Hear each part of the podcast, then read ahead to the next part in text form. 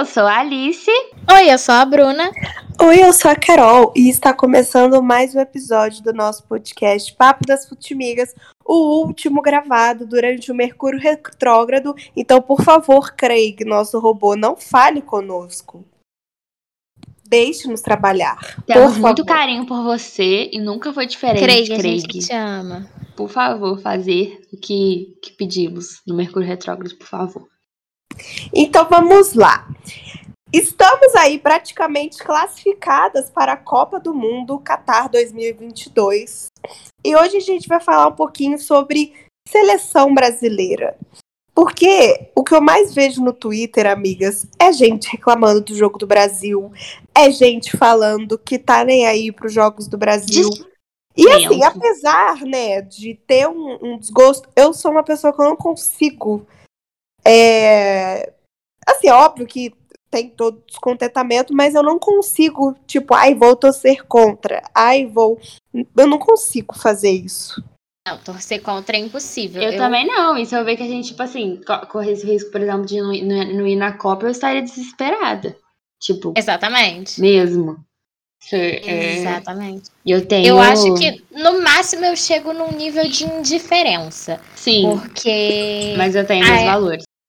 Vamos entrar aí nos diversos fatores que a seleção brasileira vem passando por dificuldades dentro e fora de campo por um momento um pouco tenso, mas eu não consigo chegar e falar, ah, vou torcer para outro time. Acaba que. Sabe aquela história que na Copa de 70 a esquerda brasileira falou que não ia torcer pro Brasil por causa da ditadura e no primeiro Sim. jogo começou eu a torcer? sou só aquele filme. O ano que meus pais saíram de férias? Sim, eu sou igualzinha. Não Já falamos sobre esse filme aqui. Várias Filmaço, vezes. aço, Várias aço pra esse momento, gente. Filmaço pra esse momento, em todos os sentidos. Em futebol também, inclusive. Mas, enfim, pra tudo assiste esse filme. Mas a parte do futebol nesse filme é muito importante, né? Durante a Copa de 70 que se passa o filme. E aí a gente tem um pessoal falando que não vai torcer pro Brasil, porque o Brasil, no momento, tá simbolizando coisas. Ela tá dura. É, é, e pô, pra que eu torcer pra esse, pro Brasil? Mas no final tá todo mundo torcendo pro Brasil, porque, enfim, né? É E é muito legal que... nessa, nesse filme. Eu me lembro muito bem dessa parte. Inclusive, eu até assisti esse filme hoje, gente. Me deu Isso uma mesmo. saudade. É, mas eu lembro muito bem, assim, que aparece uma cena num bar que tá tendo o jogo do Brasil. É essa cena. É, Brasil e e um outro, Tchecoslováquia, o primeiro time, jogo. eu não lembro Isso, qual é. foi o jogo, mas eu acho que foi o primeiro jogo do Brasil, assim. Sim, Brasil e Tchecoslováquia. Isso. E aí, quando a Tchecoslováquia faz um gol, a galera fica meio tipo. Comemora, mas É, isso mesmo. comemora. É, tem que ser. Aí quando É. o Brasil faz o gol, tipo. É, o Brasil começou perdendo esse jogo. É. E aí, nossa, esse filme é muito bom. Recomendamos mais uma vez aqui o ano em que meus pais saíram de férias. E esse filme é uma ótima introdução para a gente pensar que assim, os fatores que fazem da seleção brasileira o que ela é e os fatores que fazem da seleção brasileira estar em crise agora, porque eu não sei para vocês. Mas eu acho que estamos em crise e não é só pelo desempenho desportivo dentro de campo, né? E Com certeza. Principalmente em relação à Copa do Mundo, o Brasil tem. O Brasil e Copa do Mundo, assim, é identidade nacional. E não importa o quanto a gente fale, que a gente não se importa. No fundo, a gente se importa. Claro, a gente se importa. É uma questão de dignidade nossa. E, por exemplo, o fato de em todas as Copas. O dia que a gente não Sim. vai ter esse dia. Mas assim, Não a vai. gente vai em todas as Copas. e Isso é um motivo de, de orgulho nacional. Assim, a gente vai em todas as Copas. O Brasil é o único país que foi em todas as Copas. Eu acho que nesse sentido, também, a Copa do Mundo, como evento, e a gente tem um sintoma disso com essas declarações do Infantino, que é o presidente da Copa do Mundo. É Infantino. Irresponsável? É, que quer botar a Copa do Mundo, presidente da Copa do Mundo ao presidente da FIFA, que quer botar a Copa do Mundo a cada dois anos. Maluco doente. Ai, Assim, desculpa, gente, sou muito contra.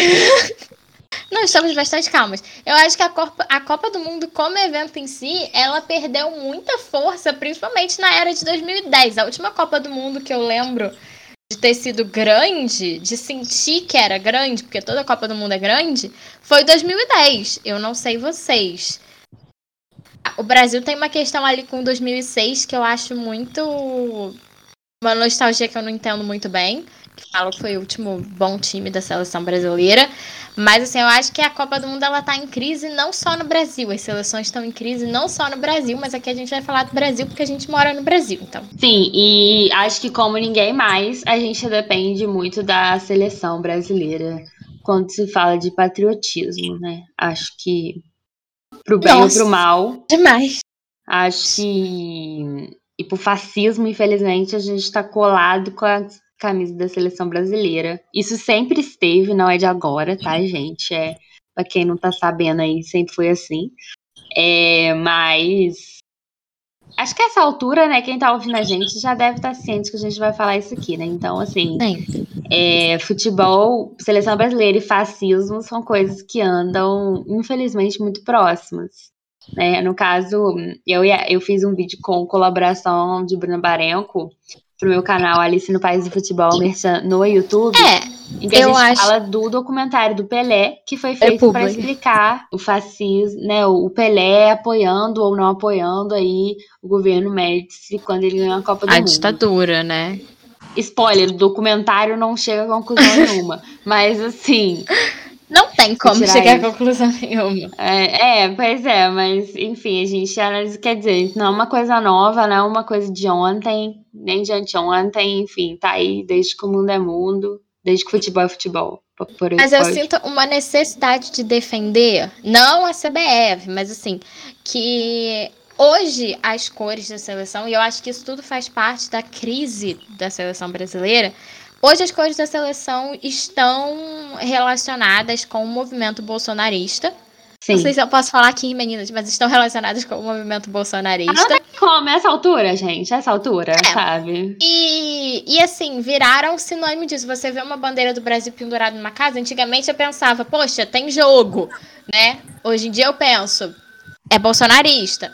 Sim. E em outros momentos da história também tiveram relacionadas com, é, com a direita, extrema direita, é, principalmente durante a ditadura militar, que foi marcante, mas também tiveram momentos em que origem dessas cores à parte, ah, é da família Bragança, etc, etc.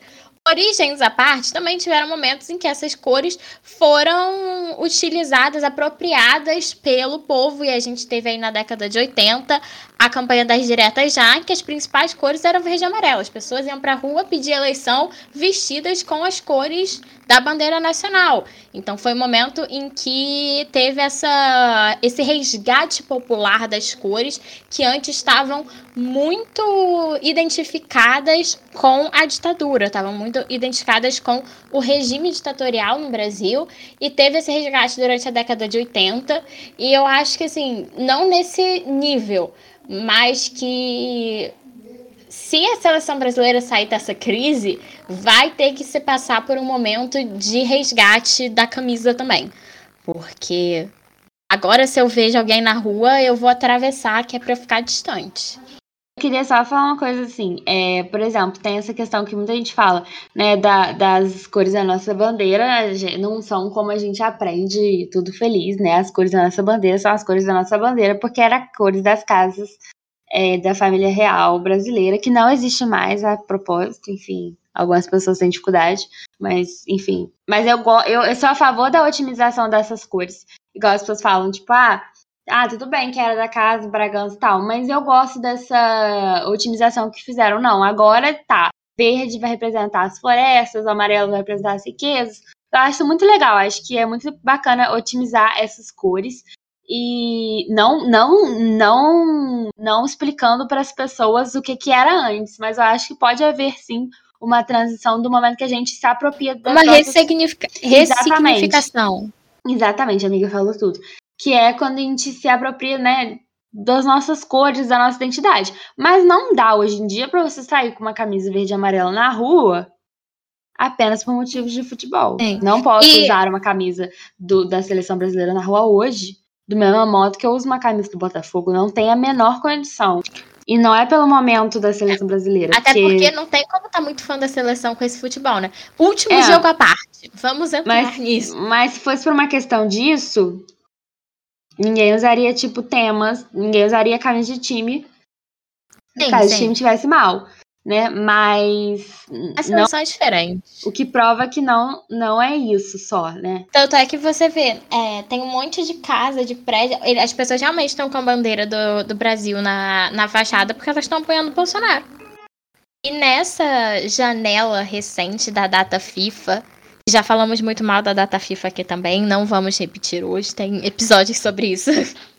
É, nessa última janela da data FIFA, o Brasil teve três jogos, e aí é o que a gente vem falando de como o desempenho esportivo também não tá lá essas coisas. Acho que quando o time tá, tá bem no futebol, isso é, é apropriado politicamente tal, mas aí tá, a relação dos torcedores com o time tá boa.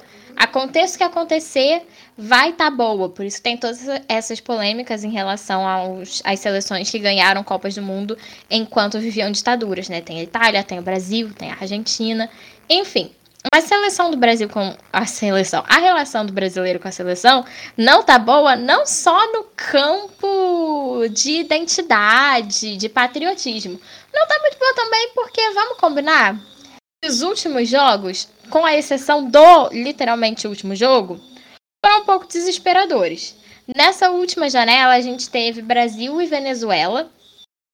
O Brasil ganhou por 3 a 1 mas começou o jogo perdendo e só virou no finalzinho do segundo tempo, quando ninguém mais achava que ia virar. A gente teve também Brasil e Colômbia, que foi um dos piores jogos de futebol de seleção que eu vi em muito tempo, onde absolutamente nada aconteceu por 90 minutos, e foi um 0 a 0 E a gente teve Brasil e Uruguai, que aí sim foi um bom jogo. Eu, eu, falo mal quando tem que falar mal, mas Brasil e Uruguai foi um bom jogo. Acho que mostrou que temos opções. Sim, eu fiquei feliz pra caramba, cara. Eu falei, caraca, meu Deus, Sim. graças a Deus é, estou sendo atendida em relação a bons jogos de futebol. É, e se a gente for falar de esquema tático de, de jogo, assim, também é conhecido que eu não sou grande fã do esquema do Tite, da forma que o Tite joga, porque eu gosto de ver futebol ofensivo. Acho que também é uma característica do futebol brasileiro e da maioria dos jogadores que o futebol brasileiro forma, mas isso é outra história. Mas acho que começou a se desenhar no jogo contra o Uruguai, um esquema ofensivo que funcione, né? Jogadores que podem dividir essa responsabilidade com o Neymar e não responsabilidade simbólica, porque o Neymar vai ser, enquanto jogar na seleção, o maior craque da seleção. Mas a responsabilidade dentro de campo de armar jogadas no ataque. Acho que o trio de Neymar, Rafinha e Paquetá funcionou muito bem, melhor do que eu esperava até. Acho que pelo menos dá para ter um norte. Ah, dá para substituir fulano por fulano. Ah, mas, enfim, a gente tem um norte e uma razão de existência desse time. Enfim, é um time que pode falar por si mesmo. Então, acho que já é muita coisa. É, principalmente pelo que a gente apresentou aí nos últimos tempos. Brasil Colômbia eu achei, eu vi aquele jogo eu falei, nossa, se a gente passar da fase de grupo é muito. Aí eu vi Brasil e Uruguai e falei, a gente chega nas quartas. É, é, porque também a gente. A única, a única coisa pela qual a gente não pode responsabilizar a Comebol e a CBF é pelo fato de a gente não ter bons amistosos para saber, porque isso aí não é culpa da gente, é culpa da UEFA. Então, assim, a gente não tem como falar, pô, mas o Brasil não marca um amistoso com, com a França para saber. Não tem como, gente, é culpa da França, não é culpa nossa. É, mas, assim, eu acho, eu percebo também que é, eu acho que também tem, tem questão da pandemia, mas desde antes da pandemia. Não vejo nenhuma seleção unânime hoje. Acho muito, não tem. Acho que, tipo, as seleções estão voando, tipo a França, a Itália, quando elas se enfrentam entre elas, já fica mais, já é mais difícil saber. Então eu acho que não tem nenhuma seleção que está voando hoje. Isso significa que o Brasil é, pode ganhar dessas seleções? Novamente, não sei. Porque a gente não tem parâmetro para saber. Até aqui, pelo que a gente viu, não. Mas eu percebo também que há uma. Só que eu, eu percebo que para a França, para a Itália, por exemplo, para a Itália talvez até seja um pouco mais, mas não é uma questão de existência tão grande, assim, de dignidade tão grande quanto é pra gente ter uma seleção competitiva. Cara, eu vou matar. Eu acho que pra Itália é, pesa mais do que pra, pra França, assim. Fazendo uma propaganda aqui também. Não tem emoção, aquela. É. Eu, eu fiz um vídeo recentemente, é, um Reels, olha ela, é, falando dos países uh. que mais participaram de Copa do Mundo. A Itália tá no top 3, né? A Itália tá em terceiro lugar. Acho que foram 18 Copas de 22 no total, só que só contabilizando 21, porque para a próxima Copa só, a gente só tem o Catar confirmado. Na verdade, eu acho que a Alemanha tá confirmada também agora. E a Alemanha já foi duas, né? Então. A Alemanha e a Itália não podem ganhar em nome da nossa dignidade nacional, né, gente? Então, assim, não podem ganhar a Copa, no caso. Então, a gente, claro que a gente, no, no fundinho do nosso coração, a gente então, eu não consigo ficar indiferente à seleção brasileira. Eu consigo ficar indiferente a um jogo. Tipo, Sim. Ah, hoje tem um eliminatório, por exemplo, como eu dormi no Brasil e Venezuela, eu realmente dormi. Então, quer dizer, acho que é a maior diferença possível, mas não consigo ficar indiferente à ideia de torcer para a seleção, porque torcer para a seleção é torcer para o meu país, que é uma coisa que eu gosto de fazer. Não gosto de me associar a fascismo por causa disso, mas e nem me associo, mas eu não vou deixar de torcer pro meu país, pra minha seleção, claro. Bruna, você como historiadora nos diga, você já viu algum outro momento, incluindo da ditadura, em que exista esse combo entre a seleção estar associada a um a um a um governo questionável, né, a um momento questionável político e o futebol estando ruim? Amiga, teve que eu consiga me lembrar aqui rapidamente, relacionado a um contexto político muito ruim. A gente teve 66, que foi uma campanha, já era ditadura, começo da ditadura, né? Ainda não tínhamos uhum. entrado nos anos de chumbo. Mas em 66, a, a comissão do Brasil, que foi para a Copa, voltou com escolta do SNI, porque a performance não foi como esperado. E a gente teve ali em 74 também, o Brasil não não fez uma boa Copa, não tinha mais aqueles jogadores de 70, não conseguiu fazer uma renovação. Em uhum. 78 já já foi melhor, porque aí tem toda aquela história do vencedor moral, da, da Copa ter acontecido na Argentina em ditadura também. Então tem todas essas polêmicas em relação à Copa de 78, que também é um tópico super interessante da gente falar e de falar de futebol e ditadura. Sim, com certeza. É, e em 78 já tinha começado um processo de renovação. Você já tem jogadores é, que viraram jogadores de destaque na década de 80. O próprio Zico chegou aí para a Copa de 78, se eu não me engano. E virou grande nome na década de 80. E a década de 80 a gente tem aí, né? Sou suspeito para falar, é a minha Copa 82. Mas a década de 80 é, é bem interessante positivamente, porque é um time que não ganhou. São jogadores que não foram campeões com a camisa do Brasil. Mas são muito respeitados e é uma seleção muito amada. E aí eu acho que é pelo contrário, porque agregou um momento político de abertura, de euforia com uma seleção que estava jogando futebol. bom futebol. Exato. E o brasileiro tem muito isso de pra gente não basta ganhar. Porque aí você vê, entre quem viveu, pessoas que gostam muito de futebol, entre 94 e entre, entre 82, uma seleção foi campeã e a outra não. A seleção de 82 é muito mais falada, muito mais amada pelo futebol jogado do que a seleção de 84. Sim, 74 pelo futebol jogado, com certeza. 94 é muito lembrada, muito amada, é tetra, mas assim, do jeitinho. Foi no sufoco, né? Do, do jeitinho que algo, todo time sabe, conhece, passa, que é a famosa cagada, né? Então, assim, acho que. Eu acho que se o Brasil for campeão em 2022, vai ter gostinho de 94. E, é, e, e, e, porque também 94 era um momento político que, tipo assim, não dava para falar assim, caraca, muito orgulho de ser brasileiro agora. É. Não era tão ruim quanto a ditadura. Não, quanto claro agora, não. eu acredito. Mas, né, galera, muita gente quebrada. Mas então, eu me lembro muito quando eu era criança, assim, de, de ver toda aquela euforia, pelo menos até 2010 foi muito isso. 2014 já caiu um pouco, mas eu me lembro muito assim de, de que as pessoas pintavam as ruas e colocavam bandeira. Eu sinto muita falta disso, sabe? Dessa conexão do, do, do, com o futebol da seleção que com os últimos anos perdeu muito tanto pela questão assim política quanto pelo rendimento da seleção brasileira. Eu acho que desde 2014 aquele 7 a 1 foi um banho, um banho de água fria muito grande mas em 2016 a gente ganhou o primeiro ouro olímpico no futebol, que deu uma reacendida nessa chama, mas eu acho que depois foi meio que caindo um pouco esse sentimento.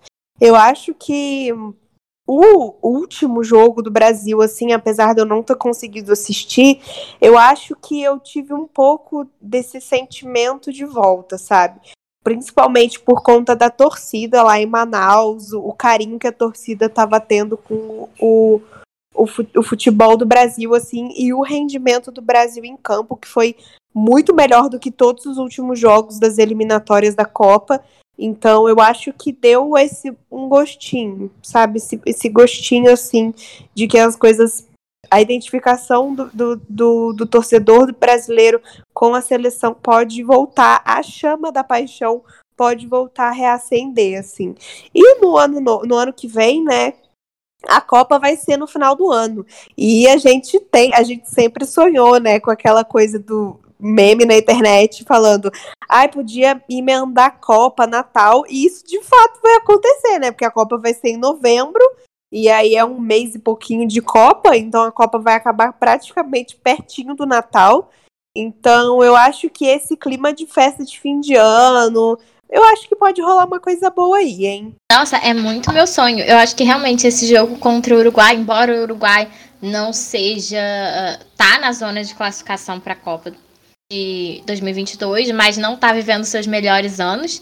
Acho que a gente o confronto mais equilibrado na América do Sul é Brasil e Argentina, mas o Uruguai é uma seleção muito tradicional também, e o Brasil tem uma rivalidade aí traumática com o Uruguai, que eu já vejo como superada, tanto por causa do 7 a 1 quanto porque a gente já ganhou do Uruguai em competições importantes diversas vezes.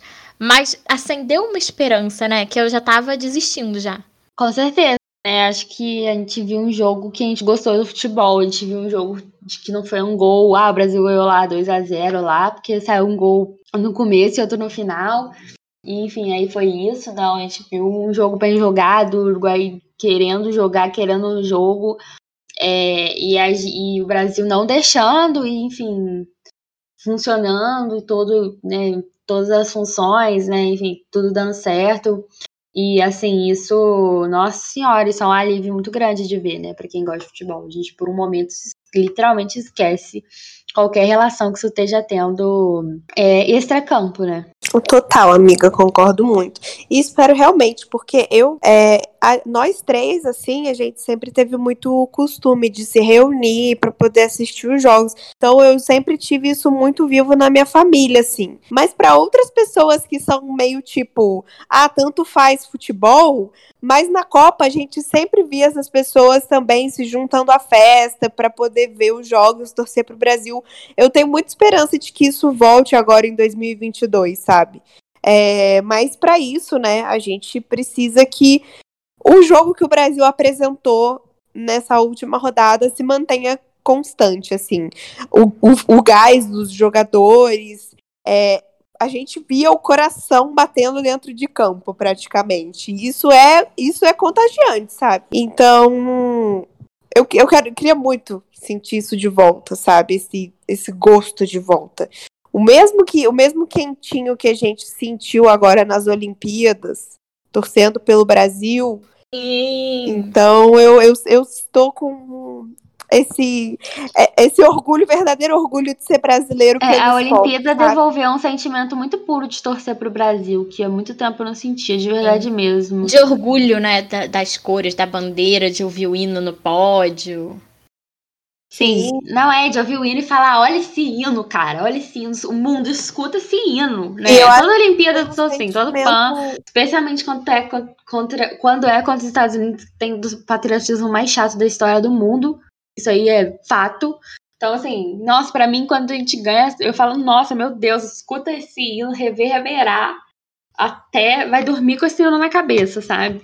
E assim, vejo, revejo cena de pódio até para sempre. E isso é um sentimento muito puro de torcer pro Brasil mesmo, assim. E eu quero muito de volta, de verdade, eu quero muito de volta. Eu acho que torcer pelo Brasil agora nas Olimpíadas foi um sentimento muito mais assim de resistência, sabe? Tipo assim, apesar de tudo de, de tragédia, de difícil que tá acontecendo aqui no nosso país, assim, que às vezes você olha e fala, meu Deus, sabe, o, o que rolou? Eu acho que torcer pelo Brasil agora nas Olimpíadas foi um, um sentimento muito mais de resistência, assim, sabe? de tipo assim, porque não tá, não tá fácil as coisas que tá acontecendo aqui. Eu falo até com minha mãe, eu até evito ver jornal, porque você para pra assistir o Jornal Nacional, você sai com depressão, sabe? É muito difícil tudo que tá acontecendo, e eu acho que ter esse sentimento bom de ver o Brasil conquistando medalhas na, nas Olimpíadas foi muito mais esse sentimento de resistência e de que uma hora tudo isso vai melhorar, amém, Senhor, do que frente a tudo que tá rolando aqui agora, que tá muito difícil, as coisas estão melhorando, assim, falando em relação à pandemia, economicamente, socialmente falando, ainda tá tudo muito complicado, mas eu tenho muita esperança de que tudo vai melhorar e eu acho que se prender no esporte é uma coisa que sempre funcionou muito para mim. Quando as coisas estão muito difíceis para mim, eu me prendo muito no esporte, falando assim, mas em relação ao Flamengo, que é uma coisa que é, eu tenho todos os dias, né? A seleção brasileira não é sempre, mas me prender ao esporte é uma coisa que sempre me deu muita motivação. E eu acho que esse é o sentimento que eu tenho para a Copa do ano que vem, sabe? O esporte, no caso do futebol é meio complicado, mas acho que o esporte sempre é, é uma coisa que, que é benéfica. Não, é sempre. É benéfico sempre para quem tá torcendo e para quem tá jogando, né? Tipo, quem tá praticando esporte, quem tem a vida transformada através do esporte. A Olimpíada é muito isso também, né? A gente vê atletas de uma resiliência surreal, o futebol já tem mais investimento tal, mas ainda assim, né? Então, eu acho que esporte é sim um jeito de, de, se mostrar grandioso, de, de se de, enfim, né? De, de se orgulhar perante outras pessoas e falar, olha aí, meu país, muito incrível, sabe? É, mas eu acho que. Vou filosofar aqui agora. Eu acho que você se orgulhar de um contexto geral através do esporte, falar, caraca, sou muito brasileiro, olha esse país ganhou a Copa e tal, tal, tal, vem muito mais de uma progressão e de um momento que o país progride junto do esporte do que o esporte tentar tirar um país do buraco como, em termos de autoestima, sabe? Tipo, agora eu vestir uma camisa e falar, tipo, putz, é, que orgulho. Tipo, do nada, sabe? A gente não pode atrelar ao esporte essa única razão de se orgulhar de ser brasileiro, especialmente no momento em que a gente está vivendo um, um momento horrível, sabe? E apagar isso com o futebol. Acho que não é essa a função do esporte, não é para isso que existe, enfim. Fico com muita raiva de todas as vezes históricas em que a seleção brasileira é, foi usada para tapar buraco, né, na, na autoestima e, enfim, né, no, no orgulho de ser brasileiro. E ver isso acontecer é muito triste. E eu acho que o que a gente pode fazer é lutar pelos nossos símbolos atualmente hoje. Mas também, infelizmente, não dá para eu sair na rua com a camisa da seleção hoje, sendo quem eu sou, e falar, não, eu tô lutando por ser resignificada porque eu não quero passar uma impressão na rua, sabe? É muito complicado isso. Amiga, eu acho que é isso eu não tenho nada a acrescentar depois do que você falou. Acho que você resumiu tudo. Cirúrgica. O gabarito é esse. Joguei o microfone no chão, então, hein? Drop the mic. What? Drop the mic. Vou parafrasear aqui Nelson Rodrigues, mas mudando o final da frase. Há de existir talvez um dia que possamos gritar sou brasileiro com muito orgulho, com muito amor novamente nos estádios. E eu espero que este ano seja o ano que vem.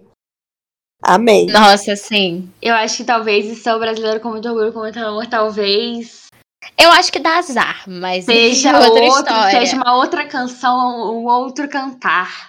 Pô, talvez. Eu acho que- Mostra a sua força, Brasil. Sim. No gol, por o- não, no flow, no flow, flow. por onde a Por gente. onde a gente Essa música é show. Com o rap do MC, da olha aí a Tocou pro ressignificação. Neymar, é gol. Olha a ressignificação, tem o rap de Emicida. Eu sou Aí. muito mais a favor de MC Guimê do que o campeão voltou desse pessoal aí. Campeão É... voltou é foda, não. Nossa, tem favor. É tem horrível. favor, tem favor O campeão voltou também dá azar. Eu, eu acho que Nossa, o campeão Eu voltou, é tipo acredito assim, também, eu assinar o acredito testamento de que o campeão não voltou. De É, o campeão voltou, é, o campeão está realmente morto, enterrado, não voltará nunca mais. É igual o It's Coming Home pra mim da Inglaterra. Não Eu vai voltar acredito também, é Nossa, muito porra, essa não. vibe, né? Eu acredito. Eu acredito que Eu não acredito. Essas coisas não pode, gente. Para com Uma isso. outra Vocês coisa que que- ouvindo isso, não faça isso. Uma piada aqui que só flamenguista pode fazer, hein? Cheirinho Ai. de Hexa também dá azar. Não pode cantar. É, é verdade, cheirinho de Jackson fica complicado. Para. Eu acho que a gente não pode usar o termo hexa até ser hexa. Eu acho que o É. hexa vem aí, o hexa tá chegando. É. Parou A com gente isso. Rumo ao próximo assim, Tá na hora campeonato. do Penta embora. Aquelas. O Penta só tem que ir embora caso a gente seja ex. Então talvez seja essa a solução. Está na hora de ganhar seis vezes. Sei lá, gente. Troca esse termo. Não para de usar a palavra ex. Para de usar o campeão voltou. Eu acredito. Gente, eu tenho um balde de pipoca de 2006 que tá escrito rumo ao ex. Meu Deus. Exatamente, entendeu? Coisas que o Brasil não deve fazer Sim, para que eu o fato Amiga, sim. Eu, sou também muito acho. a favor. O Eu acho que manual- quando confirmar, quando confirmar a, a classificação da Copa, a gente faz um. Sim, Beleza. exatamente. Então é isso, né, amigas? Sim, gente. Esse foi o nosso episódio. 51. cinco- Não, 51 e Gente, assim. 51, a cachaça. Be- sabe, tá Shot. difícil. Carol Malachini, bebe a cachaça pra gente. Porque é, É, verdade, gente. Promessa da cachaça vai ter que se estender para a Copa 2022. É verdade. Nunca mais terei fígado. Tá Amiga, eu quero certo. assistir um Então jogo com você pra gente tomar doses. Vamos, amiga, vamos horrores. Sossega teu fígado até a Copa, amiga, depois de um tempo aí. Pelo amor de Deus, Gente, que a mas gente é vai precisar. de. Não, mas tem Libertadores. Não, É Não, depois de um tempo. Eu falei depois de um tempo. eu Uma dose de cachaça, aí no dia seguinte a gente bebe uma água, come uma salada, tá tudo bem. Um pouco de droga, um pouco de salada. Um pouco de droga, um pouco de salada, exatamente. É esse o espírito horrores. É. Então tá. Então é Vamos isso, despedir gente. da Um beijo, pessoal aí dos streamings, galera da Sintonia Esportiva. E até a próxima. Um beijo. Muito obrigada por nos acompanhar. E até a semana que vem. Rumo ao Hexa, Brasil! Mentira, não, é só tchau!